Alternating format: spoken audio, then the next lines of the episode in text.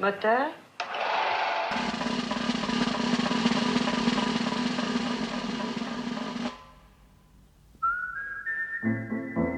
Grand format. Festival de Cannes.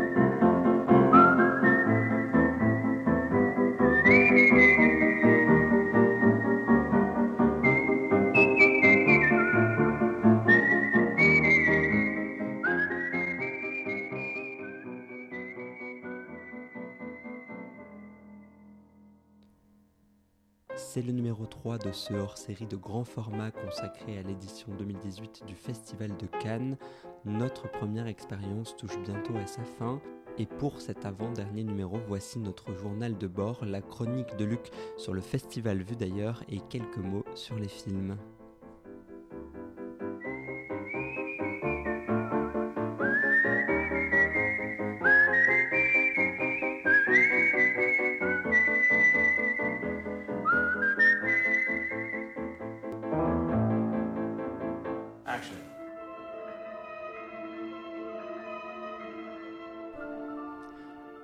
Nous approchons dangereusement de la fin du festival, il y a moins de monde, l'effervescence commence à retomber, les files semblent plus courtes et les gens plus fatigués. Notre vie bat toujours au rythme de manger, dormir et voir des films. Cannes, c'est un décor de vacances sans le repos qui va avec. Mais l'important, c'est que l'on continue à voir des films et plus l'on avance, plus l'on sent que la sélection est assez inégale. Certains films vous transportent, d'autres vous laissent dans une perplexité rarement égalée. Et même si le cinéma est une affaire de goût, certains films vont même jusqu'à être techniquement ratés. Étalonnage pas terminé, mixage qui arrache les tympans, Cannes présente parfois des films inachevés qui seront sans doute revus pour les séances commerciales.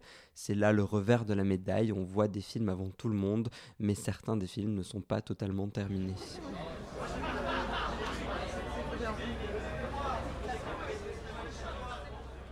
Sur la croisette, toujours autant de personnes qui sont là pour voir des stars plus que des films, plus pour monter les marches que voir un obscur long métrage mexicain. Il y a aussi le clan des escabeaux juste devant les marches, un endroit assez étonnant où les gens viennent plusieurs jours avant le début du festival cadenasser leurs petites échelles avec leur nom dessus, et ce pour être sûr d'être suffisamment en hauteur et pouvoir photographier leurs idoles sur le tapis rouge. D'un côté il y a le cinéma, de l'autre le strass et les paillettes. À ce niveau-là, Cannes peut paraître assez contradictoire. D'un côté, le festival revendique la défense d'un cinéma en tant qu'art et sélectionne des films au-delà des considérations commerciales, et de l'autre, il favorise un système dans lequel la vedette a toute son importance. Vedette souvent très bien payée et donc certainement incompatible avec les films d'auteur à petit budget. Mais dans un sens, on pourrait ajouter que promouvoir les stars, c'est faire venir des gens dans les salles et donc participer à faire vivre le cinéma. Et puisque l'on parle de stars, de tapis rouge et de montée des marches, Luc Tailleur est toujours à Paris et nous parle de ce qu'il voit du festival au travers des images qui lui parviennent. Alors, depuis la couette de Saint-Ouen, je ne vous cache pas avoir l'impression que le festival est en train de me passer au-dessus de la tête. De plus, Théo a avoué hors antenne que je puais un petit peu des fesses pour ne pas avoir fait de chronique pour le deuxième hors-série. J'ai dû donc agir. Et puisque je ne viens pas à Cannes, c'est Cannes qui vient à moi. J'ai passé l'après-midi à regarder Canal et je dois avouer que je ne le regrette pas. Voici un aperçu des meilleurs moments immersion au cœur du 7e art. Une perte de boucle d'oreille avec Marion Cotillard euh, il y a maintenant deux jours. On a un problème de chaussure là. Des marches difficiles au point de vue vestimentaire. Mais elle est très très élégante. Et voilà, il va lui tenir le bas de la robe, comme ça au moins c'est réglé. Et oui, ça commence sur les chapeaux de roue, une montée des marches avant une séance, une expérience intense où un présentateur au bord du tapis rouge tente d'alpaguer les différents membres de l'équipe du film projeté, la plupart du temps sans grand succès, il faut le dire. Le pauvre homme est donc contraint de meubler à l'antenne en attendant la prochaine tentative, sans grand talent aussi. Et voilà. Sous ce ciel céruléen, la montée des marches d'Azako 1 et 2. Je vous jure, on n'y croyait pas, hein, ciel cible euh, ce matin. À croire que le soleil aussi aime le cinéma. Effectivement, on le comprend, il n'y a pas grand chose à dire, puisque l'objectif est tout simplement de filmer le plus de stars, le plus de marques, en plan le plus rapproché possible, et c'est tout.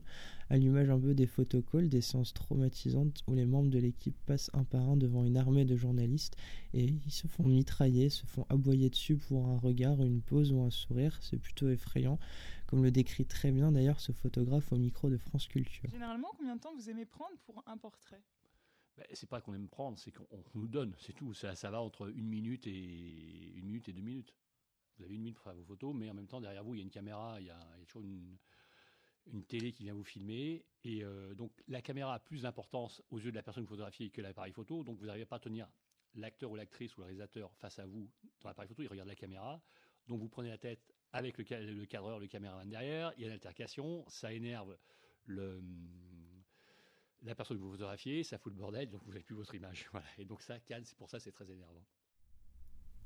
Alors heureusement, parfois les conférences de presse sont retransmises et ça c'est déjà plus intéressant, ça a le mérite de parler vraiment des films, mais il faut bien tomber alors parce que généralement on subit plutôt une sorte de montage un peu stroboscopique sur les meilleures images de stars sur le tapis rouge, le tout accompagné d'une musique... Euh,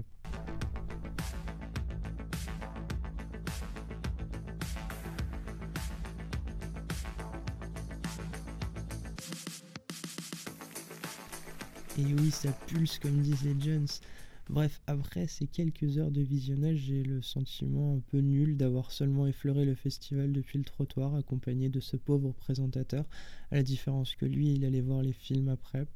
Donc euh, c'est assez dommage que Canal Plus possède l'exclusivité sur le festival et qu'il s'en serve à des fins euh, si superficielles. Il semble se désintéresser totalement d'une grosse partie de euh, la programmation, la, quinzaine, la semaine de la critique, les courts-métrages, un certain regard.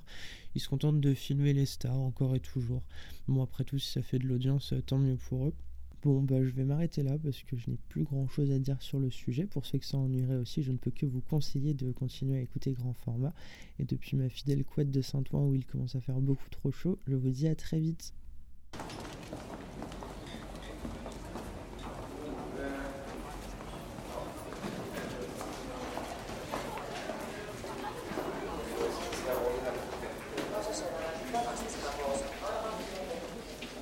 Quelle étonnante surprise que de voir le film suédois Grans réalisé par Ali Abbasi et présenté à un certain regard.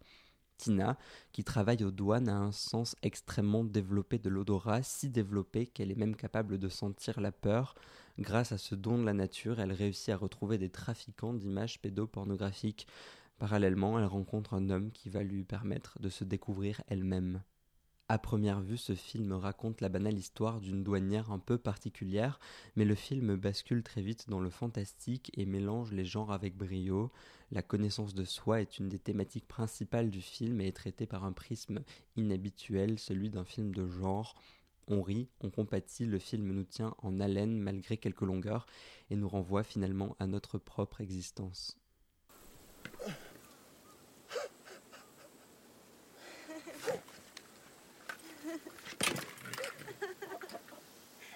Asako du réalisateur Amaguchi Ryusuke est présenté en compétition. C'est l'histoire d'une jeune fille, Asako, frappée par un coup de foudre, qui va vivre une histoire passionnelle avec un homme qui va finalement s'évaporer quelques mois plus tard. Deux ans après, elle rencontre son double parfait et va entamer une nouvelle vie. C'est une histoire d'amour banal, de personnages qui travaillent dans la vente de cafés et de saké, des appartements à la périphérie des villes, tant d'éléments en apparence banals et ennuyeux qui forment un film beau et subtil. L'histoire est simple mais traitée d'une si belle manière que nous sommes emportés dans la vie amoureuse compliquée d'Azako. Une mise en scène réfléchie, travaillée et des décors bien choisis forment un film prenant qui ne laisse forcément pas indifférent. There's never been a black cop in this city. We think you might be the man to open things up around here.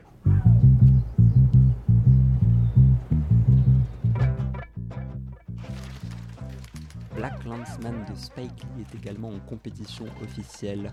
C'est l'histoire de Ron Stallworth, le premier afro-américain embauché par la police de Colorado Springs.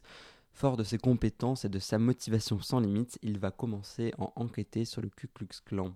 Spike Lee nous propose là un film qui traite de thématiques fortes touchant au racisme aux États-Unis, avec un ton qui peut parfois sembler être en décalage avec le sujet, mais qui apporte finalement un angle assez inédit. Le film est porté par des acteurs et une mise en scène franchement réussie. À la fin, on se serait peut-être bien passé des images réelles des chaînes de télévision qui font basculer le long métrage vers un côté assez sensationnaliste, alors que le film sonnait jusqu'alors extrêmement juste.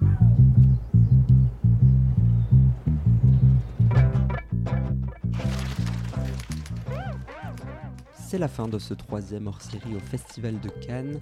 On se retrouve très vite pour le quatrième et dernier numéro.